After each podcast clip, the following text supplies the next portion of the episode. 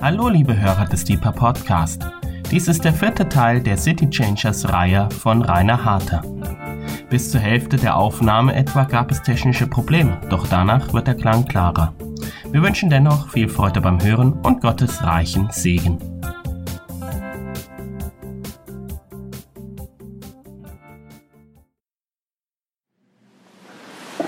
Vielen Dank,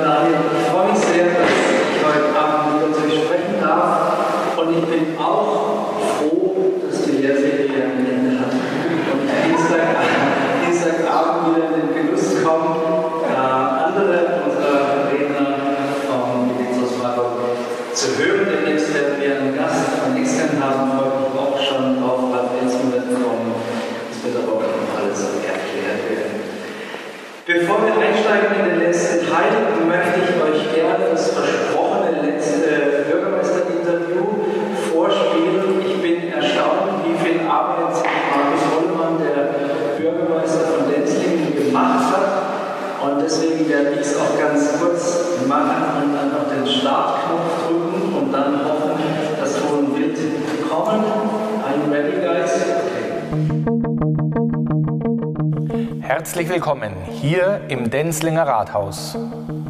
Viele Menschen arbeiten hier für die Gemeinde, für den Gemeindeverwaltungsverband, für die Einwohnerinnen und Einwohner. Als politische Gemeinde werden Gebietskörperschaften bezeichnet. Diese nehmen hoheitliche öffentliche Aufgaben für unsere politisch-geografische Verwaltungseinheit wahr. So ist nicht jede Gemeinde eine Stadt, aber jede Stadt eine Gemeinde. Jede Gemeinde hat eine Verwaltungseinheit. Hier im Rathaus ist das Zentrum der Verwaltungseinheit. Mein persönlicher Einsatz gilt seit 2009 dem Wohl der Region und im Besonderen der Gemeinde Denzlingen.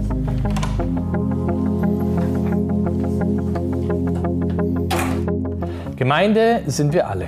Ob jung oder alt, klein oder groß, reich oder weniger reich, alt eingesessen oder zugezogen, sportlich oder weniger sportlich, weniger musikalisch oder virtuos musikalisch, ungläubig oder gläubig, klug oder klüger.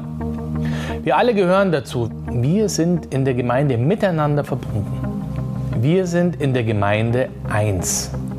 Und diese Einheit unser Zusammenhalt, das soziale Miteinander, der Konsens, gemeinsam Stadt, gemeinsam Gemeinde, gemeinsam Dorf zu sein, diese Einheit ist mancherorts unter Beschuss. Dieser gesellschaftliche Konsens wackelt an der einen oder anderen Stelle. Einige haben das Gefühl, abgehängt oder alleingelassen zu sein. Bei anderen drängt sich der Eindruck auf, dass sie nicht genug bekommen, Neid und Missgunst machen sich breit. Immer wieder höre ich, dass sich Menschen nicht mehr sicher fühlen. Wie sehen Sie das?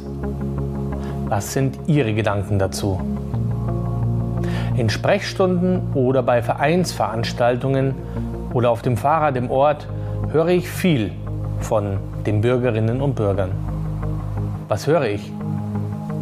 Manche antworten, mehr Polizei ist notwendig. Andere sagen, wir brauchen mehr sozialen Wohnungsbau und niedrigere Mieten. Wieder andere, uns geht es allen zu gut. Manche haben eine konkrete Vorstellung zu einer anderen Migrationspolitik. Einige sagen, wir müssen endlich weniger CO2 in die Luft jagen. Und immer wieder kommen meine Gesprächspartner und ich zur Frage, was ist gerecht? Was ist gerecht? Auch bei der Suche nach Glaube und Gott stellen sich viele die Frage, was ist gerecht? Ist es gerecht, wenn alle das Gleiche bekommen? Die persönlichen Bedürfnisse sind unterschiedlich. Manch einer frühstückt spärlich, ein anderer fürstlich. Manch einer verträgt viel Alkohol, ein anderer gar keinen. Jeder Mensch ist einzigartig, also verschieden. Gott hat jeden von uns einzigartig erschaffen.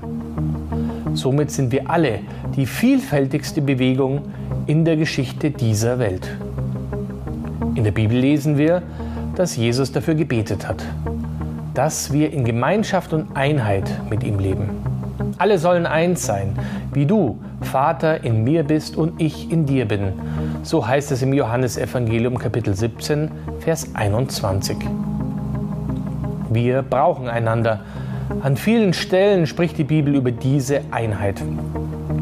So geht dieser Auftrag an alle. Wir brauchen einander. Wir haben nur diese eine Welt. Einheit ist allerdings nichts, was so einfach von alleine kommt. Ich bin überzeugt, dass gerade wir Christen uns für die Einheit zu entscheiden haben. Im Epheserbrief Kapitel 4, Vers 3, nach der Übersetzung Hoffnung für alle, schreibt der Apostel Paulus, setzt alles daran, dass die Einheit, wie sie der Geist Gottes schenkt, bestehen bleibt. Sein Friede verbindet euch miteinander ganz schön dynamisch. Alles daran setzen, das ist eine klare Ansage an uns für die Einheit, für Miteinander, für meinen Nächsten. Nicht morgen, sondern bereits heute, jetzt. Dann bleibt Friede, dann bleibt sein Segen. Und dieser Auftrag verlangt von uns eine Entscheidung, von jedem Einzelnen, von Ihnen. Seid demütig, friedfertig und geduldig, ertragt einander in Liebe, schreibt Paulus. Alles eine Frage der Haltung. Jeder soll seine Meinung haben dürfen, doch der gemeinsame Konsens sollte lauten, wir sind du und ich zusammen. Eine Einheit. Und Gemeinde ist wir. Den Zusammenhalt, die Einheit stärken. Ich bin sicher, das macht unsere Städte und Kommunen weiter zur Heimat für alle Generationen. Ich lade Sie ein, dabei mitzumachen. So bleiben unsere Kommunen auch in Zukunft stark und menschlich. Zusammenhalt, Einheit zwischen denen, die Solidarität geben und denen, die Solidarität brauchen. Starke Schultern tragen mehr als schwache. Aber niemals dürfen diese gegeneinander ausgespielt werden. Starten Sie heute Abend. Schenken Sie Ihrem Nachbarn ein Lächeln arbeiten Sie an der Einheit in Ihrer Familie. Überraschen Sie Ihre Kolleginnen und Kollegen. Bringen Sie sich aktiv in Ihre Gemeinde ein, im Sportverein der Nachbarschaftshilfe, im Chor, als Ehrenamtlicher im Seniorenheim, als Vorstandsmitglied oder als zuverlässiger Helfer. Parteien und Bürgerinitiativen brauchen Sie. Ihre Meinung und Ihre Taten zählen. Auch Ihre Kirchengemeinde braucht Sie. Entdecken, sie ihren Glauben neu.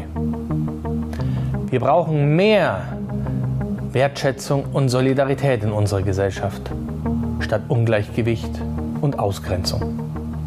Einheit leben ist für uns Christen auch Zeugnis geben. Mein Wunsch, gerade in die christliche Community ist, haben Sie Mut zu Ihrem Glauben und zu unserer allumfassenden Kirche zu stehen. Die Gesellschaft ist in stetigem Wandel Viele Menschen suchen Orientierung. Trotz unterschiedlicher Meinungen erlebe ich immer wieder, dass Gesprächspartner dankbar sind für klare Haltungen. Besonders bei jungen Menschen spüre ich dies. Einheit leben ist für uns Christen auch gemeinsam beten. Einheit leben ist überkonfessionell, im Besonderen im Gebet. Und hier ist die weltweite Gebetshausbewegung ein lobenswertes Beispiel. Ich schätze die Aktivitäten des Gebetshaus Freiburg sehr. Im Mittelpunkt steht Jesus und das Gespräch mit Gott, mein Dasein vor Gott. Beten Sie mit für den Frieden und das gedeihliche Miteinander.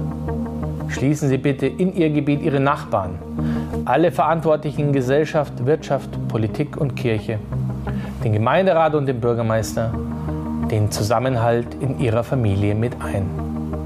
Beten Sie für Ihren Ort und Ihre Region. Jetzt ist die Zeit. Zeit für City Changer. Zeit, alles daran zu setzen, Gemeinde und Gemeinschaft in Einheit zu leben.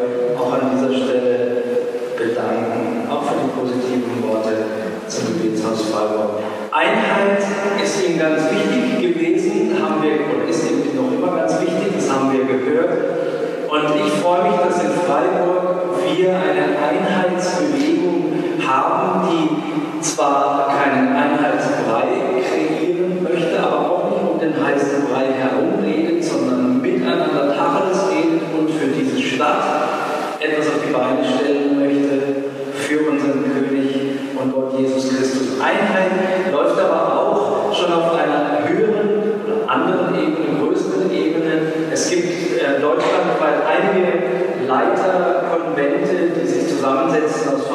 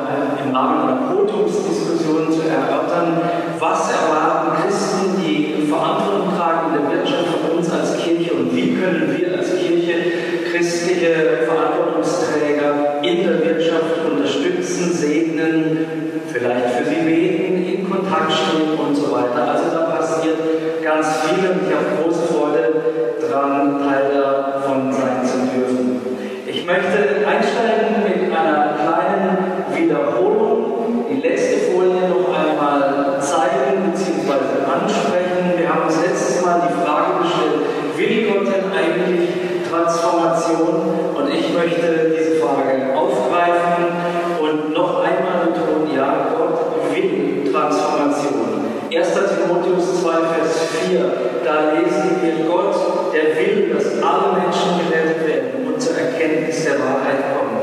Wir haben letztes Mal Nineveh und Jerusalem beziehungsweise Gottes Worte über Nineveh und Jerusalem angeschaut und gesehen, Gott hat ganze Städte im Blick. Ich bin so dankbar, dass es in Freiburg so viele Menschen gibt, die Jesus nachfolgen, so viele Gemeinden die auch von außen, trotz aller Herausforderungen, die wir alle haben, als gesund wahrgenommen werden. Gerade heute habe ich eine E-Mail bekommen von einem Leiter aus einer anderen Stadt, der auf Freiburg blickt und sagt, ich sehe, dass in Freiburg ein gesundes Miteinander der Gemeinden ist, dass es so viele gesunde Gemeinden gibt. Ja, wir haben unser ein oder anderes Plastik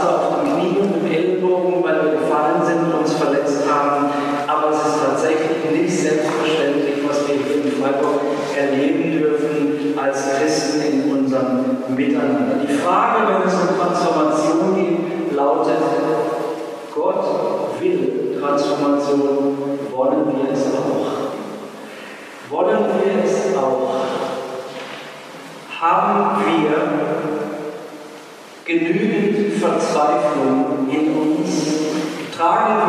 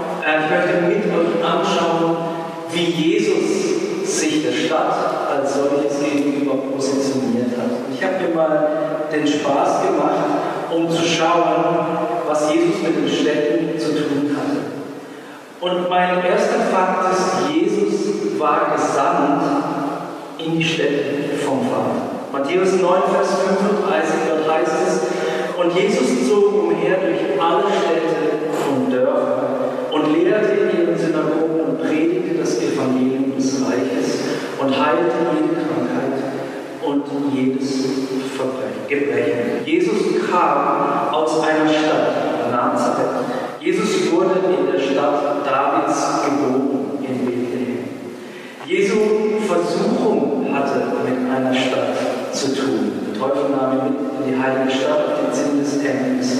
Jesus vergleicht uns, Christen, mit der Stadt. Ihr seid das Licht der Welt. Eine Stadt, die oben auf einem Berg liegt, kann nicht verborgen sein. Jesus sendet seine Jünger in Städte. Da gibt es mehrere Bibelverse, Matthäus 10, Vers 11 oder äh, 10, Vers 23, Lukas 10, Vers 1. Und Jesus wirkte in der Stadt. Können wir zum Beispiel lesen, Markus 11, Vers 19. Und wenn es Abend wurde, man könnte fast sagen, wenn es Feierabend wurde, gingen sie aus der Stadt hinaus. Aber zuvor verbrachten Jesus und seine Jünger den Tag in der Stadt immer und immer wieder, um den Menschen vom Reich Gottes zu erzählen und Menschen Hoffnung zu geben. Und Jesus weinte überschritten. Wir leben in einer Kultur und Gesellschaft, in der wir unsere Tränen leicht unterdrücken können, weil alles so schön aussieht. Ich war am Sonntag in einer Gemeinde in Schwäbisch Hall, habe dort gedient und ähm, dort war eine Gebetszeit angesagt für die Situation an der syrisch-türkischen Grenze. Und ein Kurde hat gesprochen und er hat Bilder gezeigt von Menschen aus anderen Städten, die Unglaubliches erleben, gerade jetzt. Und wisst ihr, wie meine innere Reaktion war? Ich konnte fast kaum hinschauen. Ich konnte das Leid nicht ertragen in den Gesichtern dieser Kinder, die so Schreckliches erleben mussten und ich habe die Wahl gehabt, wegzusehen. Und wir sind unterin in unserer Kultur und Gesellschaft, wegzusehen. Es gibt wenig Grund zum Weinen für uns, wenn wir auf Freiburg schauen. Und doch die geistliche Not, die geistliche Armut der Menschen um uns herum, die zwar gut gekleidet sind, gut ausgebildet, gut versorgt, aber dennoch im schlimmsten Fall ohne die Hoffnung der Erlösung durch Jesu Blut und Kreuz, Tod und Auferstehen verloren gehen, die sind auch in einem jämmerlichen Zustand. Und sie verdienen sozusagen unsere Tränen. Aber wir sehen so sehr auf das Äußere. Jesus, wir wissen es, kennt alle Gedanken der Menschen. Er wusste, was in den Menschen ist, heißt es im Neuen Testament. Und Gott sieht auf das Herz. Ich möchte uns aufrufen, mehr hinter die Kulissen der Menschen zu schauen und uns nicht blenden zu lassen von Äußerlichkeiten.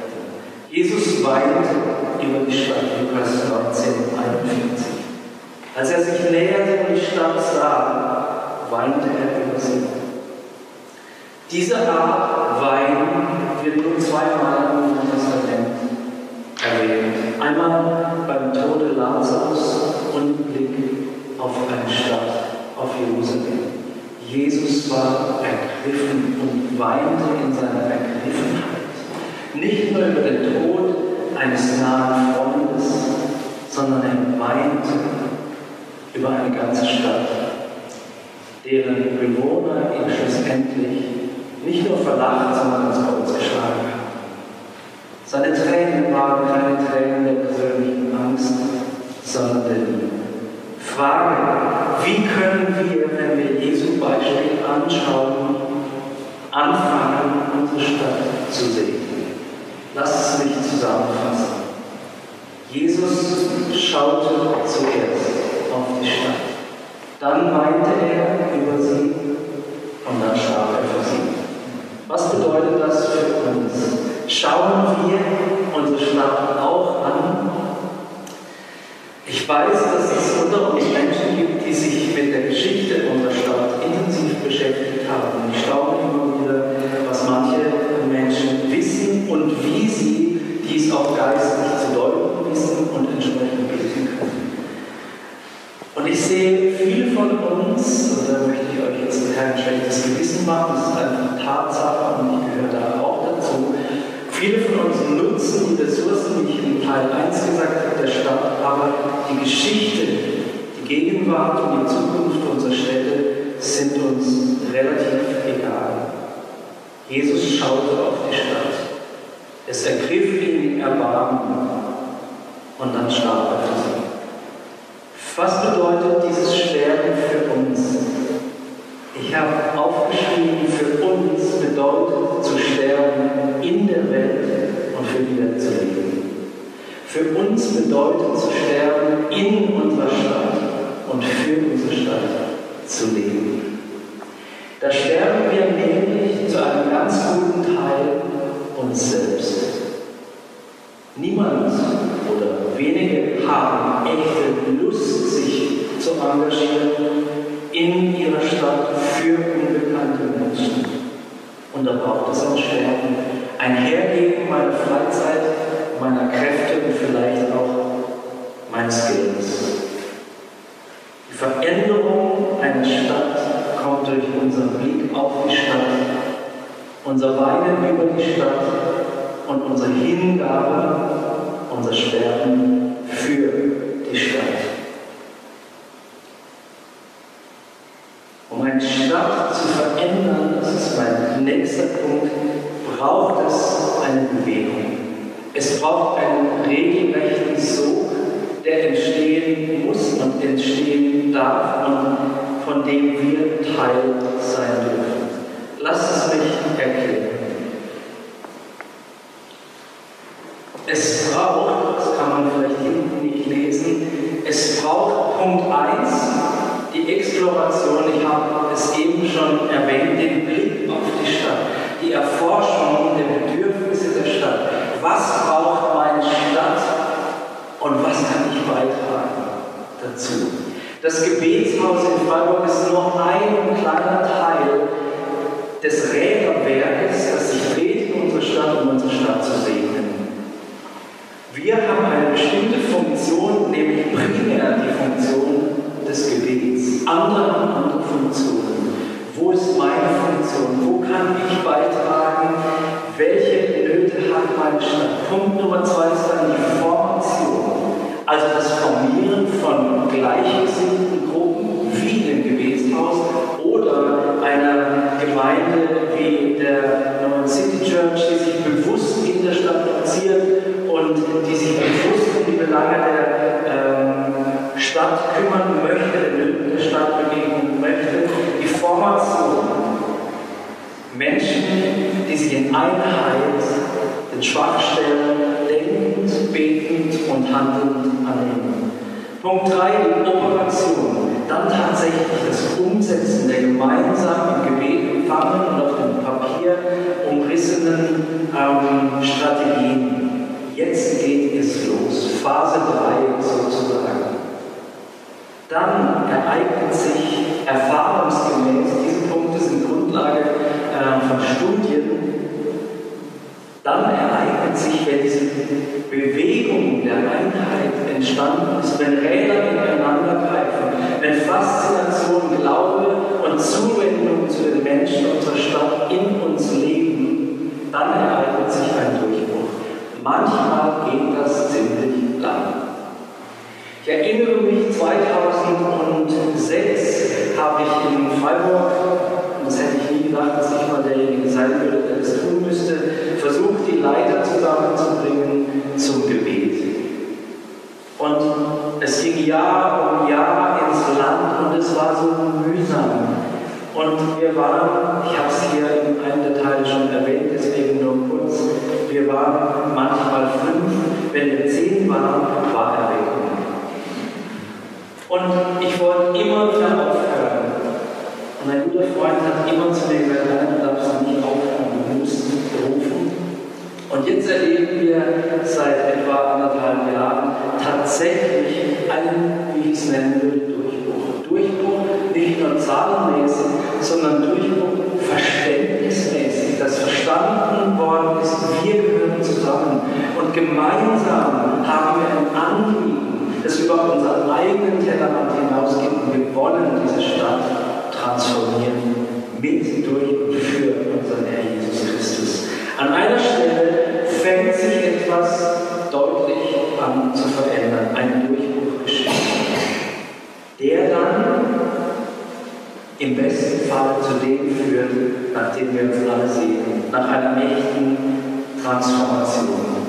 Wenn ein Durchbruch geschehen heißt es, es gibt einen, wie bei einem Dammbruch, einen Strom, der in die Stadt hineinfließt. Und dann beginnen sich in der Gesellschaft tatsächlich Bereiche zu verändern.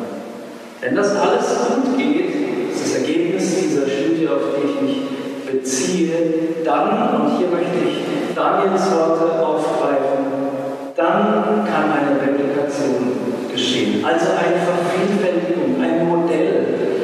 In den Jahren, seit es das Gebetshaus Freiburg gibt, gab es immer wieder auch Anfragen, können wir das, was ihr da macht in Freiburg, können wir das auch bei uns in der Stadt äh, umsetzen und genauso nennen. Und wir haben immer gesagt, bis zu einem gewissen Grad kann man replizieren, aber man kann es nicht von Stadt zu Stadt 100% tun. Es gibt immer die Frage, welche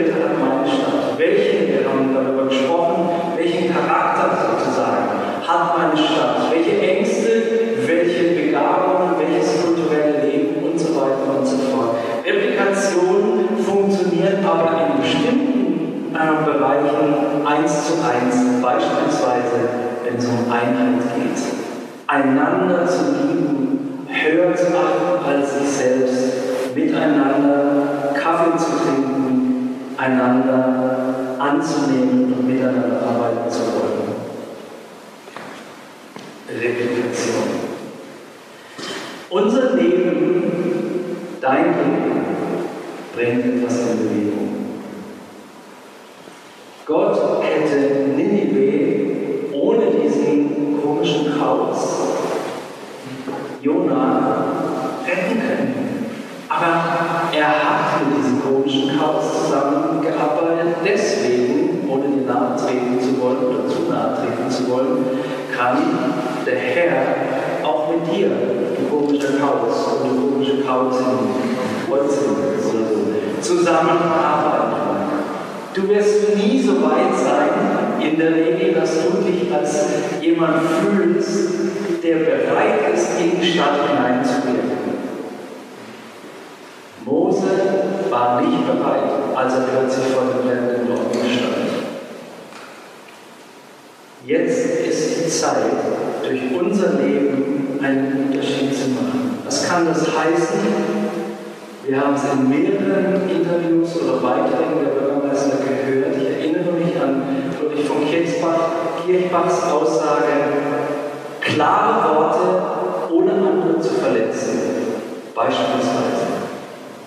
Ich glaube, wir brauchen unseren Glauben nicht mit schönen Worten zu verteidigen, sondern wir können einfach zu ihm stehen und ihn leben. Klare Worte, eine klare Position, eine Überzeugung, die in unseren Augen funkelt und ein Leben, das den Überzeugungen entspricht, ist auffällig. Das nehmen die Menschen wahr. Ein biblischer Lebensstil mit klaren Ansagen. Ich erinnere mich an einen meiner Helden aus dem Neuen Testament, Johannes der Täufer. Ich wäre so gerne Johannes der Täufer. Ich möchte nur nicht die gleichen Sachen essen müssen. Aber der Täufer, der konnte ungeschminkt die Wahrheit sagen und die Leute sind ihm hinterhergerannt. Er hat nicht gesagt, schön, dass Sie uns besuchen in unserer Gemeinde. Ich hoffe, die Musik ist nicht zu laut, Predigt nicht zu lang, die Sitze nicht zu unbequem, die Temperatur nicht zu warm oder zu kalt, ist alles gut. Der hat gesagt, Wer hat euch gesagt, ihr könnt dem Zorn Gottes entkommen? Das würden wir in unseren Kirchen und Gemeinden heute kaum mehr sagen. Sei jetzt mal dahingestellt, ob die Zeit vorbei ist. Aber de facto ist es so, dass Johannes der Täufer diese und noch ganz andere Sachen gesagt hat. Und die Menschen haben sich in Scharen bekehrt, sind umgekehrt von ihren Wegen, umgekehrt und haben sich taufen lassen zur Vergebung der Sünden. Ich wünschte, wir hätten in unserer Stadt so ein paar kleine Johannes der Täufer-Typen. Zweiter Punkt. Einheit. Wir haben viel über Einheit schon gesprochen, deswegen möchte ich es nur kurz machen und ein Beispiel erzählen aus meiner direkten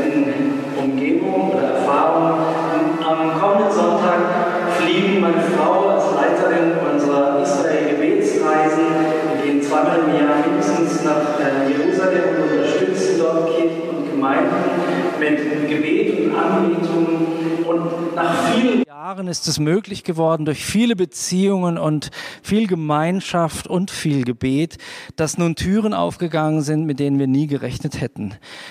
Wir werden am 4. November, da könnt ihr gerne dafür beten, wir werden am 4. November mitten in der Altstadt von Jerusalem in der griechisch-katholischen Kirche einen Anbetungsabend haben mit messianischen Juden zusammen, mit Protestanten, mit ähm, Leuten aus den traditionell katholischen Kirchen und Strömungen, mit Pfingstlern und so weiter und so fort. Sowas gibt es dort bis jetzt noch nicht. Und dort gibt es einen König, der sich diese Stadt angeschaut hat und geweint hat. Und jetzt versammelt sich ein kleiner Teil seines Volkes, um zu sagen, wir sehen anders aus als der neben mir oder die um mich herum, aber wir lieben dich. Wir erheben dich, den König. Was für eine Freude dass wir dort dem Herrn Anlass zur Freude schenken können. Was für eine Freude für uns. Und ehrlich gesagt, verratet es meiner Frau nicht, ich gehe gar nicht gern schon wieder nach Israel. Ich finde Israel nicht so wahnsinnig attraktiv und ich gehe dort auch hin, weil ich viel zu arbeiten habe dort und meine Arbeit zu Hause bleibt liegen. Aber die Investition lohnt sich, weil ich sehe, wie Brüder und Schwestern zusammenkommen und sich um den Namen Jesus zu versammeln. Einheit liegt dem Herrn so am Herzen. Nächster Punkt, Reich Gottes denken. Nicht nur an meinen Dienst, mein Gebetshäuschen, sondern an die Stadt zu denken. Die größte Herausforderung ist nicht der Wille zur Einheit, ich merke das gerade auch auf nationaler Ebene im Augenblick, der größte, die größte ähm, Barriere ist die Zeit. Wir haben alle keine Zeit, sagen wir. Um mal euch zu entlasten, sage ich über mich selber, ich stelle fest, für die Dinge, die mir wirklich wichtig sind, finde ich Zeit. Ich weiß nicht, wie es bei euch ist, bei mir ist es so. Ich streiche andere Dinge, die nicht so wichtig sind und finde Zeit. Nächster Punkt, Evangelisation. Ich bin überhaupt kein evangelistischer Typ. Ich kann nicht auf einer Kiste stehen und predigen. Aber ich kann Gemeinschaft haben mit Menschen und sie zu Jesus hinlieben. Das kann ich. Und du hast eine Möglichkeit zu evangelisieren, die dir entspricht und dich nicht unter Druck setzt oder komisch werden lässt. Ein weiterer ganz wichtiger, bedeutsamer Punkt. Den Armen zu dienen, Barmherzigkeit zu zeigen. Wer effektiv in unserer Stadt oder seiner Stadt den Armen dient, fällt auf. Wie oft, falls du die Freiburger Zeitung liest, wie oft wurde in Freiburg die Tafel erwähnt oder andere ähnliche Einrichtungen, Freiwillige, die sich kümmern um arme Menschen, die kein Geld oder wenig Geld haben, sich eine gute Mahlzeit zu kaufen. Ständig in der Zeitung. Halleluja. Wenn wir anfangen würden, den Armen auf unserer Straße zu dienen und nicht an ihnen vorbeizugehen, dann würde es auffallen. Wann hast du, möchte ich dich herausfordern, zum letzten Mal einem Obdachlosen ein Vesper gekauft? Wann bist du das letzte Mal auf der Straße neben einem Obdachlosen gesessen und hast ihm zugehört? Wer effektiv den Armen dient, fällt positiv auf. Und da gibt's durchaus auch dann lustige, aber auch anstrengende Situationen. Ich erinnere mich, es war Winter und ich hatte so einen obdachlosen Freund, um den ich mich gekümmert habe und es war ein bitterkalter Winter und ich bin nachts losgefahren und habe ihn gesucht, weil ich wusste, wenn ich ihm nicht zusätzliche Decken bringe, dann ist die Frage, ob er überhaupt da draußen überleben kann. Die Herausforderung ist für uns, unsere Komfortzone zu verlassen, um barmherzig zu sein. Nächster Punkt, politisch aktiv werden. Oh, schwieriger Punkt. Ja, also Politik ist nicht so die Sache von so vielen Menschen. Aber wenn wir nachschauen, wie viele biblische Gestalten in einer politisch bedeutsamen Position waren und dann nicht nur City Changer, sondern Nation Changers waren, dann sollte uns das zu denken geben. Denkt nochmal an Josef, denkt an Daniel, denkt an Nehemia und so weiter und so fort. Männer, die Gott berufen hat, aus ihren eigentlichen Berufen heraus befähigt hat, um eine ganze Nation oder eine Großstadt zu prägen. Warum nicht du? Warum nicht ich? Gott in dir und in mir ist mächtig, um solche Dinge bewirken zu können. Und zuletzt zu diesem Punkt, ohne Gebet ist es alles ohne Grundlage. All unsere Aktion kann letztlich und darf letztlich nur Reaktion sein auf unsere Gottesbegegnung. Autorität, ich habe es viele Male schon gesagt, kommt aus Intimität. Wenn wir unsere Stadt berühren wollen, müssen wir Berührte sein. Wir leben aus der Liebe Gottes und sind so in die Lage versetzt, andere zu lieben, die wir sonst ablehnen würden. Ich möchte euch ein Zitat von einem Theologen vorlesen, der gesagt hat, Dr. A.T. Pearson, presbyterianischer Pastor um die Jahrhundertwende, 19. bis 20. Jahrhundert, Schriftsteller und Missionar, there has never been a spiritual awakening in any country or locality that did not begin in united prayer. Er legt noch eine Schippe drauf und sagt, ich äh, spreche mal frei, fasse frei zusammen. Ich habe mir die Sache angeschaut und festgestellt, es gab noch nie eine Erweckung, wenn es nicht vorher oder wenn sie nicht begleitet, getragen, unterstützt war von einem Gebet in Einheit.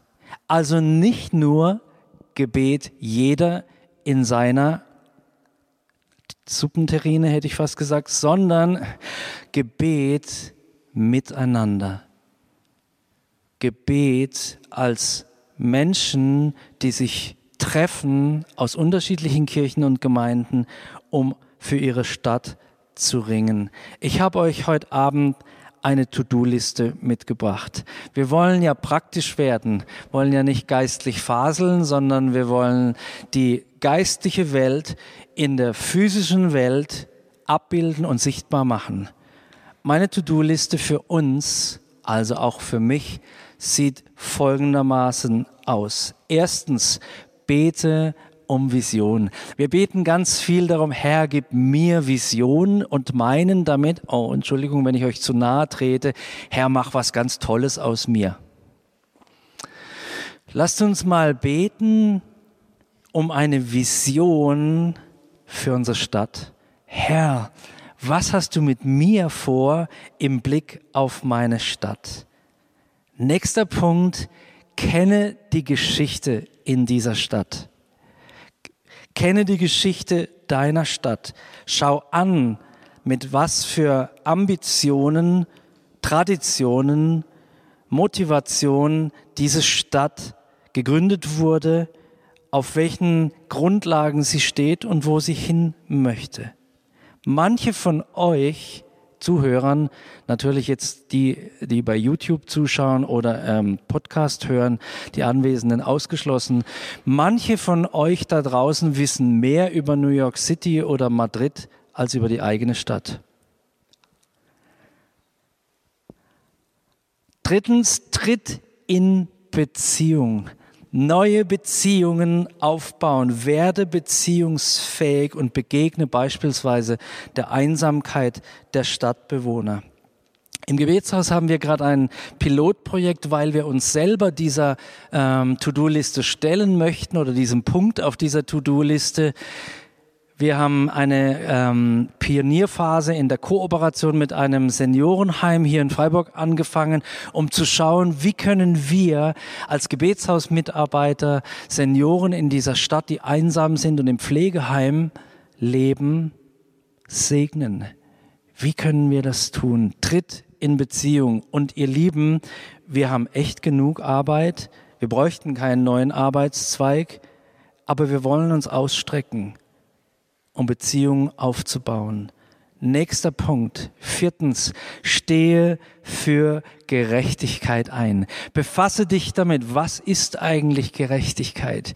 Was sagt das Wort Gottes über Gerechtigkeit? Und wie kann ich für Gerechtigkeit in meiner Stadt einstehen?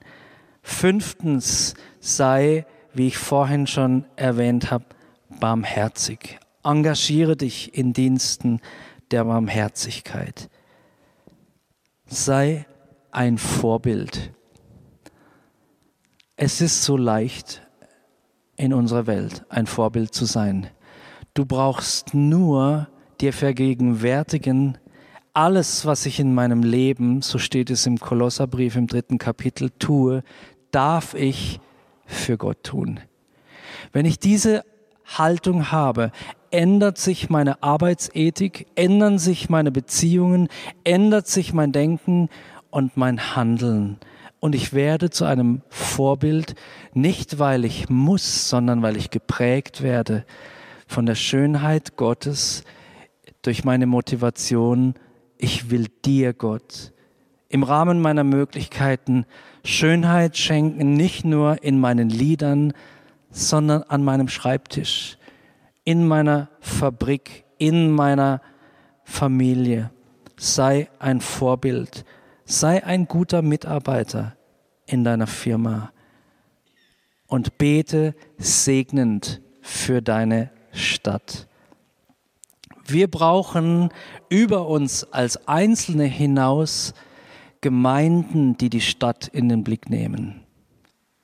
Ich möchte niemand Unrecht tun, sondern stattdessen besser wieder eine der Bürgermeisteraussagen zitieren.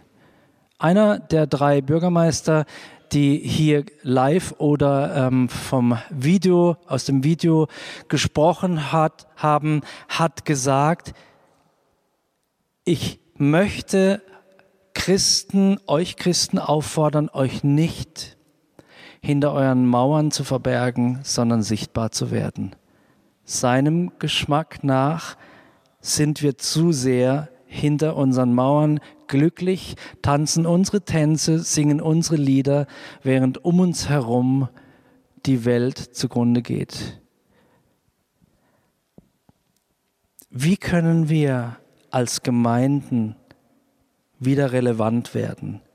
Frag doch mal spaßeshalber ein paar Leute aus Freiburg, die du kennst und die keine Christen sind.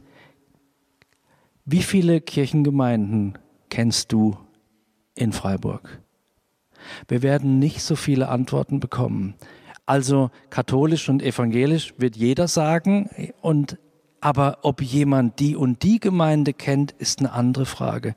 Warum bloß? Weil wir nicht auf sie zugehen, sondern erwarten, dass sie zu uns kommen. Kirche muss erstens anfangen, kulturell einfühlsam zu sein, verstehen, in was für einer Kultur wir heute leben. Das, was wir gestern gemacht haben, funktioniert morgen nicht mehr. Wir müssen in der Kultur verwurzelt sein, um verstehen zu können, wie eine Kultur erreichbar wird, erreichbar ist.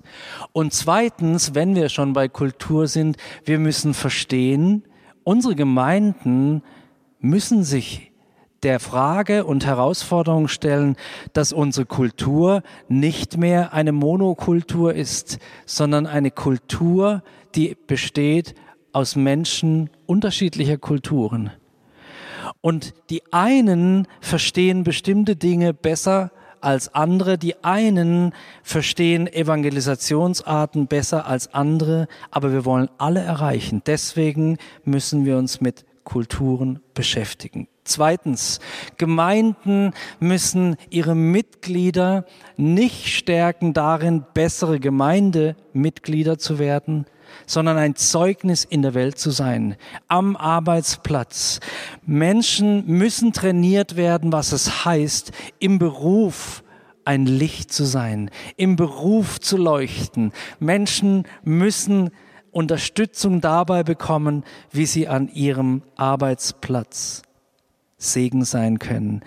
Ich habe euch schon von der Gemeinde erzählt in USA, die Gemeinde von Timothy Keller heißt er, die als einen Arbeitszweig haben sie Spendensammlungen, um christliche Start-ups, besser gesagt Start-ups, finanziell unter die Arme zu greifen, um ihnen zu ermöglichen, dass sie sich etablieren mit den verrücktesten neuen Ideen, Produkten und Dienstleistungen, geleitet von Christen. Mann, sowas kenne ich aus Deutschland nicht. Was für eine Evangelisationsmethode. Mit einem Produkt, einer Dienstleistung zu glänzen und zu sagen, unsere Basis ist unser christlicher Glaube. Wir wollen ein Segen sein durch das, was wir hier einbringen. Nächster Punkt. Gemeinden müssen, und zwar kontinuierlich, veränderungsbereit sein. Wir können nicht mehr, und jetzt nehme ich irgendein beliebiges Beispiel, Pfingstgemeinde oder Baptistengemeinde sein, so wie Pfingstgemeinde oder Baptistengemeinde eben schon seit so und so vielen Jahrzehnten sind. Wir müssen uns verändern.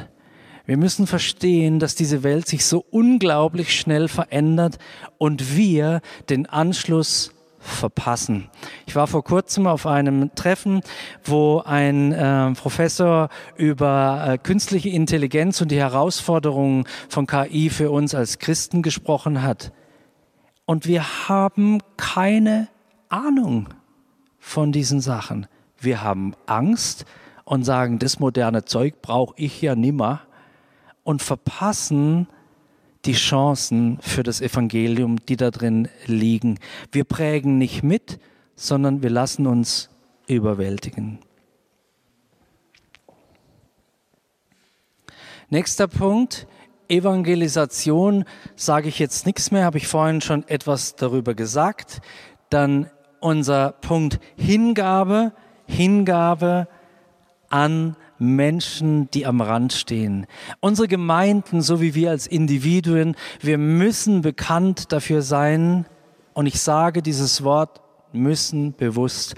Wir müssen dafür bekannt werden, für die armen, zerbrochenen und am Rande stehenden uns einzusetzen.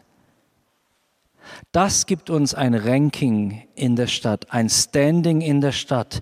Mann, diese Gemeinde, die kümmert sich so viel um die Armen oder um die Missbrauchten, um die und so weiter und so fort. Ein Punkt, mit dem wir vielleicht nicht unbedingt rechnen, ich habe ihn äh, mit Kunst überschrieben. Kunst und Künstler sind Menschen, die unsere Kultur sehr stark prägen, maßgeblich prägen. Und ganz oft ist es so, dass oder in der Regel sogar, dass Künstlerinnen und Künstler in den Gemeinden kein Zuhause finden, weil ihre Begabungen nicht so sehr ins Schema passen, weil ihre Begabungen nicht verstanden werden. Gemeinden sollten Orte der Kreativität sein, wo neue Trends gesetzt werden und nicht Trends nachgerannt wird. Ich liebe es, das sage ich jetzt nicht ähm, mit Stolz oder doch. Ich liebe es, zu einer Gemeinschaft zu gehören, in der Kreativität möglich ist. Ich liebe diesen kreativen Bienenstock-Gebetshaus Freiburg. Es ist nicht immer einfach, mit all dieser Kreativität umzugehen, aber wie schön, mit Menschen zusammen zu sein, die mich herausfordern, inspirieren, manchmal überfordern oder korrigieren, die mich zwingen, dass ich selber auch mich weiter verändere. Vor allem aber, und da kommen jetzt die zwei wichtigsten Punkte, müssen Gemeinden beziehungsorientiert sein. Jetzt sagen wir, ja, das ist ja selbstverständlich und das sind doch die Gemeinden. Ich möchte euch ein persönliches Beispiel geben. Ich habe viel Gemeindearbeit gemacht und war ähm, da stolzer Leiter oder Mitleiter, ähm, Teil einer Leiterschaft einer großen Gemeinde. Und eines Tages war ich eingeladen auf eine Party, Privatparty. Und ich saß neben einer jungen Frau, und wir kamen ins Gespräch und es waren lauter, lauter Christen bei dieser Party, ja. Und dann habe ich sie gefragt, und in welche Gemeinde gehst du? Und dann hat sie gesagt, in deine oder in dieselbe, in die du gehst. Und dann habe ich gefragt, ah, bist du neu bei uns? Ich bin schon zwei Jahre da. Und mir hat es etwas gezeigt damals. Es hat mich erschrocken gemacht. Jetzt am vergangenen Wochenende hat mir jemand erzählt davon, dass ähm, er in einer Gemeinde war und quasi niemand hat ihn angesprochen. Er konnte als Besucher kommen und gehen. Und vielleicht gab es da einen Treffpunkt für die Neuen. Aber nicht jeder hat den Mut, der unser Gottesdienst besucht, so einen Treffpunkt aufzusuchen. Wir sind gefordert, Menschen in den Arm und ins Herz zu nehmen, beziehungsorientiert zu werden. Mit all dem, was dies bedeutet. Wenn dein Freund nachts an deiner Tür klopft, sagst du, wie in diesem biblischen Beispiel, nee, du, also heute Morgen haben wir schön miteinander gebetet, das muss jetzt reichen für die kommende Woche. Oder sagst du, ich stehe auf, ich fahre dahin, ich nehme ihn in den Arm, ich bin für ihn, für sie da, weil die Beziehung im Vordergrund steht. Und zuletzt und als allerwichtigstes, Gemeinden müssen christozentrisch sein. Wir dürfen uns nicht mehr um unsere persönlichen oder gemeinschaftlichen Erfolge drehen. Wir müssen uns um Jesus Christus drehen. Am vergangenen Sonntag oder am Samstag bei einem Seminar, ich weiß es nicht mehr, habe ich gesagt, stellt euch mal vor, wir hätten Gott in unseren Gottesdiensten. Stellt euch mal vor, Jesus käme vorbei. Wie viel würde dann noch die Art unserer Musik, unserer Kleidung, unserer Gestaltung eine Rolle spielen, wenn er da wäre, wenn er fassbar wäre, wenn er Raum bekommen würde. Die Menschen, so glaube ich, sagen zu können, in Erinnerung an beispielsweise die Geschichte, die ich letztes Mal erzählt habe von der Isle of Louis, die Menschen würden uns die Bude einrennen, weil er da ist. Wir müssen uns um Christus drehen. Zusammenfassung, Gebet ist eine Grundlage, denn durch Gebet geschieht geistliche Veränderung und Geben durch Geben, durch Akte der Nächstenliebe geschieht soziale Veränderung. Vielleicht erinnert euch das an das erste und zweite Gebot. Richtig erinnert. Gebet, Begegnung mit Gott und Begegnung mit dem Nächsten. Ich komme zum Ende mit diesem Satz, bevor sich die Kultur um dich herum verändern kann, muss sich die Kultur in deinem Innern ändern. Bevor sich die Kultur um dich herum verändert, muss sich die Kultur in deinem Inneren verändern. Vater, ich danke dir von Herzen, dass du uns nicht lässt, wie wir sind, so cool und gut meinend, wir auch schon sein mögen.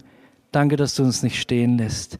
Ich bete für die Gemeinde in meiner Stadt, für den Zusammenschluss der Christen in dieser Stadt. Darum, Herr, dass du uns in den Sog der Veränderung, in den Sog deines Willens, in den Sog der Haltung Jesu unserer Stadt gegenüber hineinziehst. Lass uns nicht hinter unseren Mauern sein, sondern lass uns offensive Liebhaber Jesu und der Zerbrochenen sein. Und das bete ich in Jesu Namen. Amen.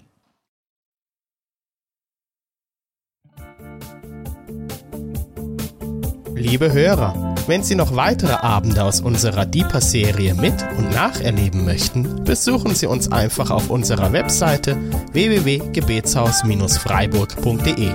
Dort erfahren Sie auch, wie Sie uns finden können und wie Sie unsere Arbeit unterstützen können. Wir hoffen, Sie hatten viel Freude beim Hören und wünschen Ihnen noch Gottes reichen Segen. Ich reise, ich bin auf der Reise, mit dir auf der Reise zu deinem Licht. Jesus, du bist mein Weg, mein einziges Ziel. Du bist mein Licht. Ich will tiefer, weiter, höher, schnell